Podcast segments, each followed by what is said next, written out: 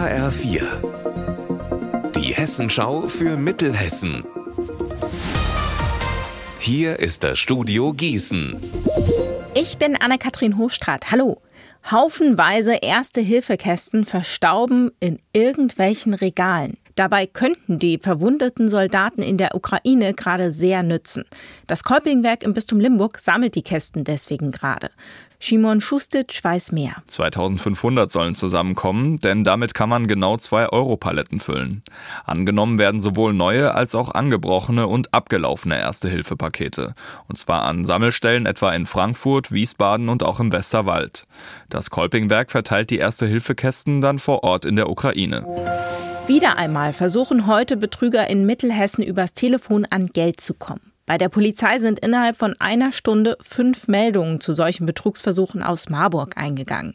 Es kann aber auch schnell andere Orte in Mittelhessen betreffen. Auch wenn sich die Geschichten unterscheiden, die Betrüger tun in der Regel so, als wäre die Polizei involviert. Die echte Polizei ruft aber niemals an, um über Unglücke zu berichten und fordert erst recht kein Geld.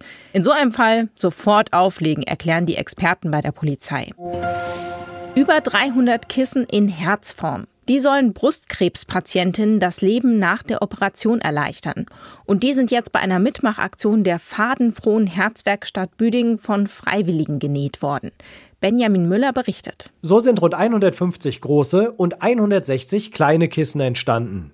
Die großen werden beim Sitzen unter die Achsel gelegt und bilden so einen Puffer, der den Druck an der operierten Stelle nimmt. Die kleinen sind für das Auto gedacht, sie sollen unter den Anschnallgurt kommen, damit auch der nicht so drückt.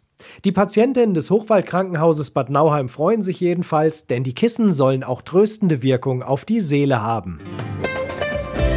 Unser Wetter in Mittelhessen. Heute zeigt sich der April nochmal von seiner frühlingshaft sonnigen Seite.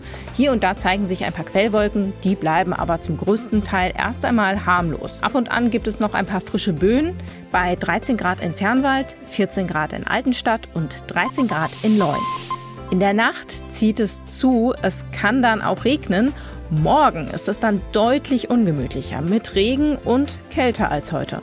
Ihr Wetter und alles, was bei Ihnen passiert, zuverlässig in der Hessenschau für Ihre Region und auf hessenschau.de.